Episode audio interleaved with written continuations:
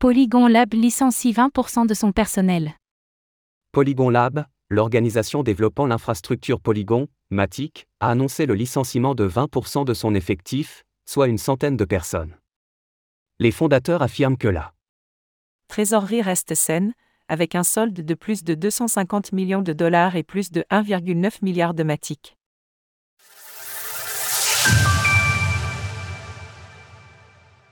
Polygon licencie 100 personnes.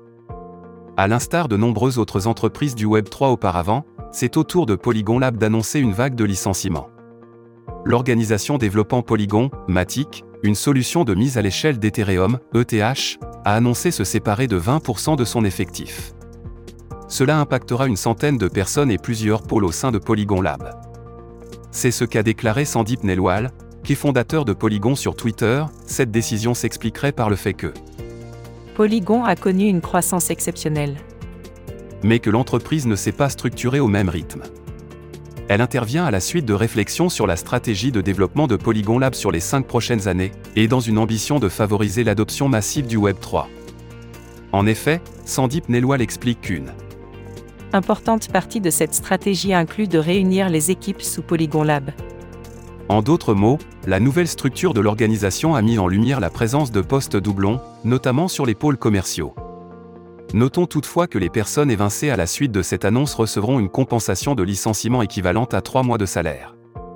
Les fondateurs affirment que la trésorerie reste saine, avec un solde de plus de 250 millions de dollars et plus de 1,9 milliard de matic.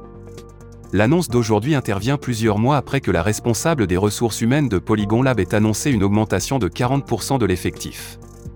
En effet, Bhumika Srivastava avait déclaré que l'entreprise espérait tirer parti des mauvaises postures des autres entreprises du secteur.